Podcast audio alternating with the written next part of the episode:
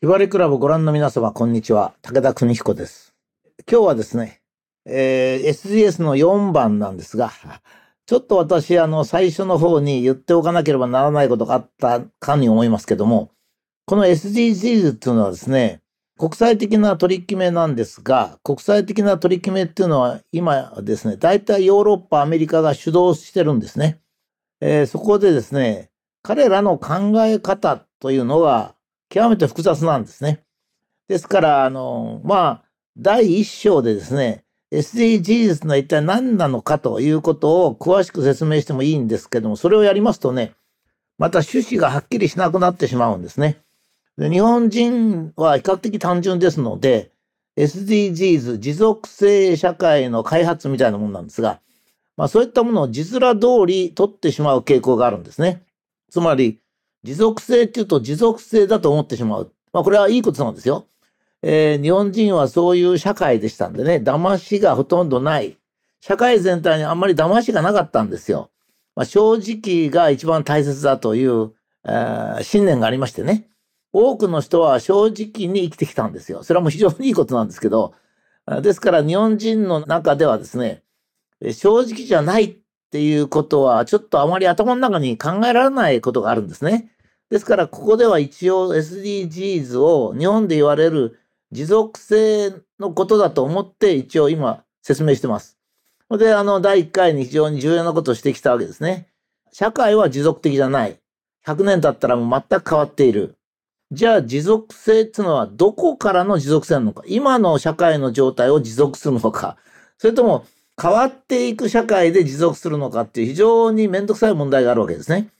ここのところをついて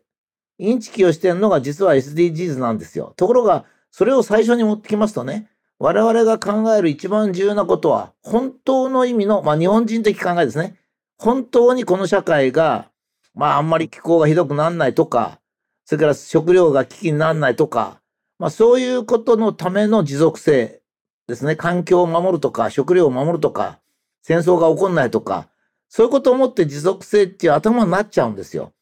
で、このことに関してコメント欄で随分ご指摘を受けておりまして、あの、あ、そうか、あの、それを最初に、だけどね、最初にね、言うとね、何話してんだか分からなくなっちゃうんですね。ですから、まあ、具体例から入ってるもんですから、国連の言う SDGs っていうのと、日本人が考える持続性っていうものの差はですね、えーあと2、3個後にですね、お話をいたします。まずとりあえずはですね、ここの一応論点ですね、第1章、第2章って一応組み立ててるんですけども、第1章はこれから近未来の社会っていうのはもうお金もなくなっちゃうしね、鍵もなくなってしまうし、えー身分証明書もなくなるしですね、もしかすると家も傘もエアコンも洋服も全部変わる可能性が非常に高い、この50年ね。だから我々が持続性っていう時にどこを出発点として持続性というのを言ってるのかっていうのが、まあ第1章ですね。第2章は、じゃあ過去に帰ってみて、我々の社会っていうのはこれまでも持続的だったのか、変化していったのかと。だから持続性っていうのは変化することをもって持続性というっていう、まあ、めんどくさい話もあってですね、そこのところ非常に難しいんですね。だからその話はちょっと後に回しますので、えーそこのところはですね、まあ国連とかそういう SDGs がどういうことを言ってるかということはですね、これは企みがあるんでね、企みと一緒に話さなきゃいけないもんですから、最初から僕企みを話すの嫌なもんですからね、まず真正面からあの理解をしようっていうことですね。今日はあの SDGs の4番で、例えば交通ですね。まあ第1番目は家庭というのを考えたんですけど、第2番目は交通。まあこれはものすごく変わりましたよね。これはあのー広重だったかな。東海道53次の、えある宿場の冬の模様ですね。えーもっと絵自身は大きいんですけども、そこに、旅人がですね、見逃さを刺して、雪の中を歩いておりますね。まあ、昔はもちろん、昔っていうか、つい最近ですね、蒸気機関車ってのはできたのが1825年ぐらいですかね、イギリスのですね。ダーリントン、ストックトンの間の路線が初めてですね。まあ、その前には馬車っていうのがありましたね。まあ、この頃にはカゴっていうのもありましたけど、まあ、基本的には歩くわけですね。雪の中でも何でも坂道でも歩くと。まあ、いうことですね。えーところが、まあ、その間の機関車になったりなんかするのは全部割愛して、今の新幹線。この新幹線の座席は素晴らしくなんかグリーン車のように見えますけど、これは普通車なんですね。JR 西日本か JR 九州のあの普通車ですね。鉄道の方はのぞみのですね、車両が写真載せましたけども、このペリカン形の、えー、先頭車両もですね、これはもう大きく言えば新幹線の4代目の形なんですね。だんだんだんだん空力学がですね、まあ、流体力学って言ってもいいんですけど、それが進んでまいりまして、まあ、少しずつ少しずつ客席の荷物台は大きいけれども、えー、前方の抵抗も低いと、ま、いうようなですね、まあ、そういう工夫がなされてきます。まあ、いずれにしてもここで私が言うのはですね、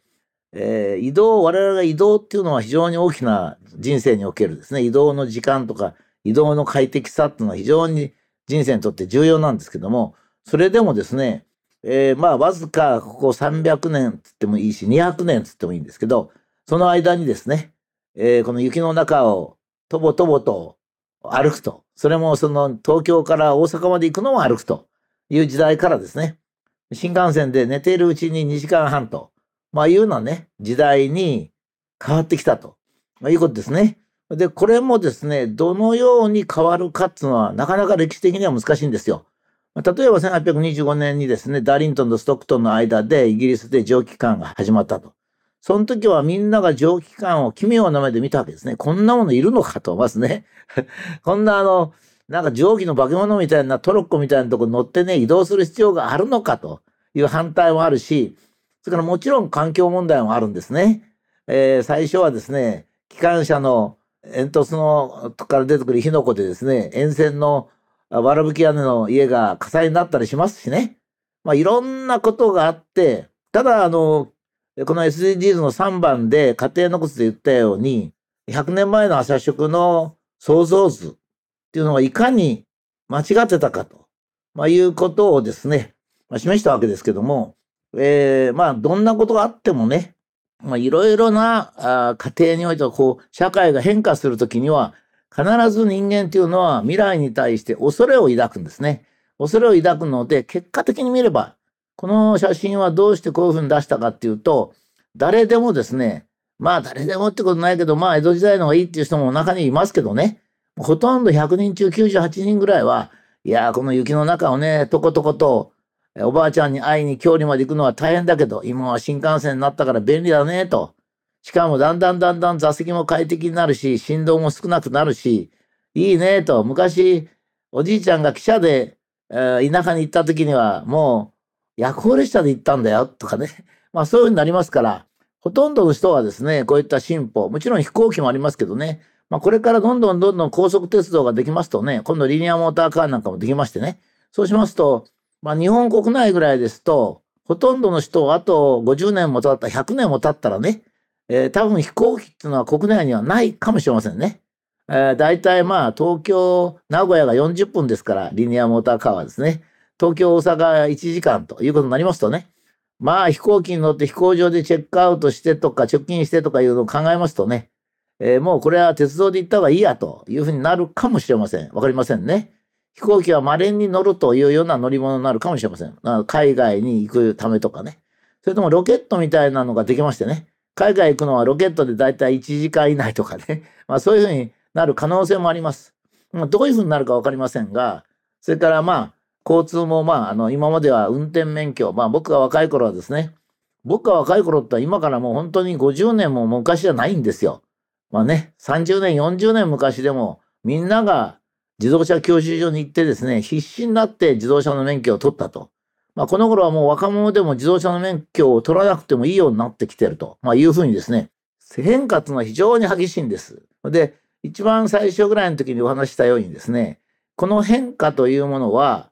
科学が発達して全体の変化が激しい時には変化も激しいんです。当たり前ですけどね。それから変化が激しくない時は、まあ、技術の開発が遅いとかね、そういう時は、その、例えば公害なんかも発生しないしですね。それから川の汚れなんかも増えないんですね。つまり、例えば奈良時代、平安時代、まあ、日本は世界的にはですね、河川とか、まあそういうものが非常に綺麗な国ではあったんですよ。その頃もナイル川、ナイル川はまあ汚れたのが紀元前ですけどね、えー、ナイル川なんかはまあひどく汚れてて、まあ、ネズミの死骸がプカプカ浮いてるっていうのはね、描写がよくあるんですけども、まあ、日本の場合はまあ非常にこう水はきれいなんですね。で、じゃあ奈良時代が綺麗だったから、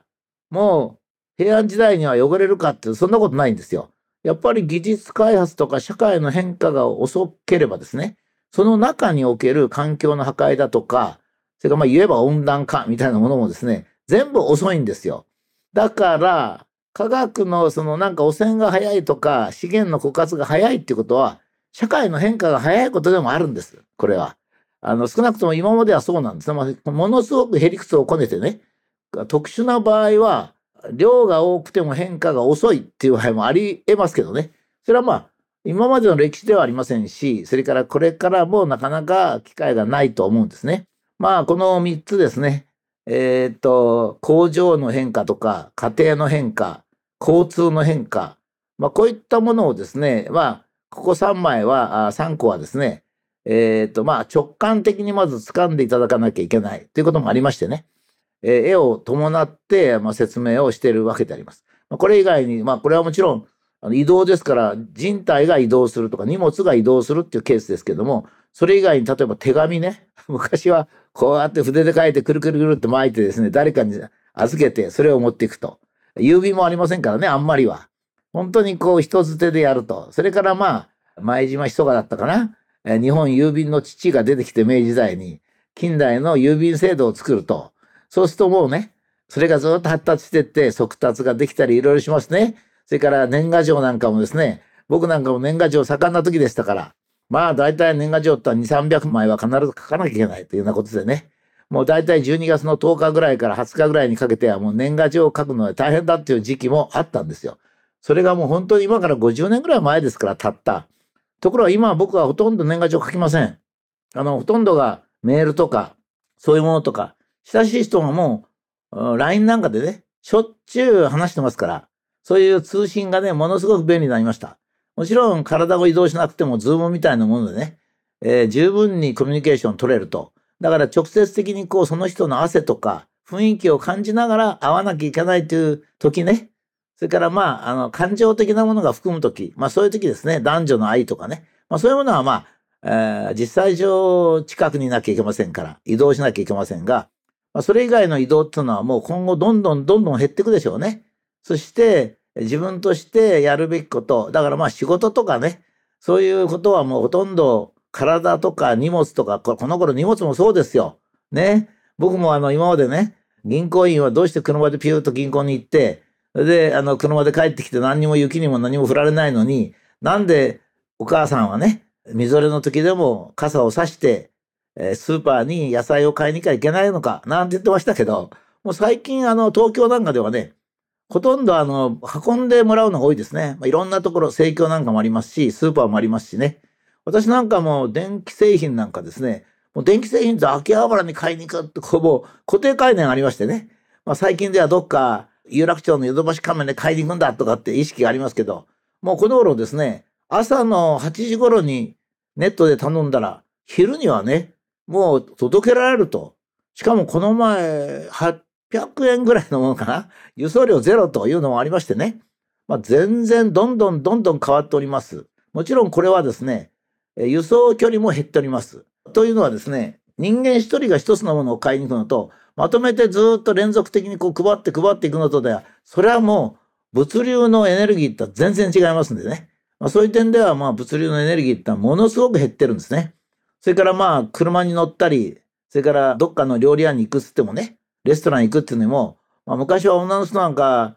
こう一人で出れないとかね、私地図がわかんないからちょっとあなたついてきてよなんていうのが多かったんですけど、それでもまだ迷ったりしてね、無駄なところを走ったりしたわけです。最近はもうナビがすごいですから、まあ、自動車でもピッピッと押してね、行けばもう行けると。ナビもどんどん発達してきて親切になってきましたしね。それからまああの女性がね、レストランなんか行くときは見てると面白いですよ。全部スマホでやってますよね。ピッピッってやって、こうね。ところがそのうちにはね、さらにあの、どこに行きたいとかつぶやけばね、えー、これのペタって貼ってあるチップがですね、ちゃんと地図を頭の中に描いてくれて、迷わず、ああ、こっち左だなとかね、あと10分だなとかね、ちょっとトイレ行きたかったら近くにトイレないかって言ったらすぐここら辺にありますよとかね、言ってくれるっていうになりますんで、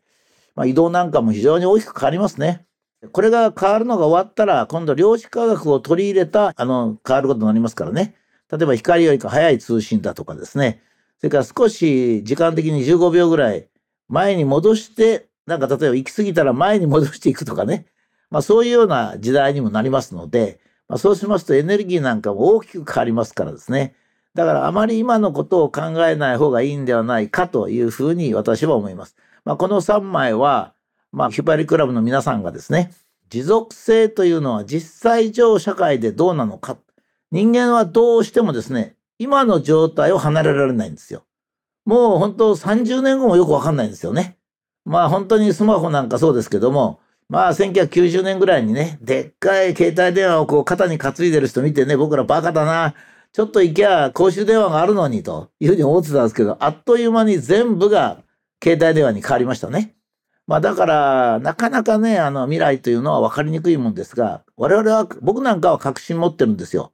技術さえあって、社会がそれを受容するっていう環境が存在する場合はね、しばらくはどんどん変化していくので、あまり将来は考えなくてもいい。それがもう一段落して、もう将来の技術がないとかね、将来の改革の余地がないっていう時には、今の生活をどうすればいいかと。まあ、こういうことを考えなきゃいけないということで、まあ、3回にわたって絵をつけた SDGs というのを考えました。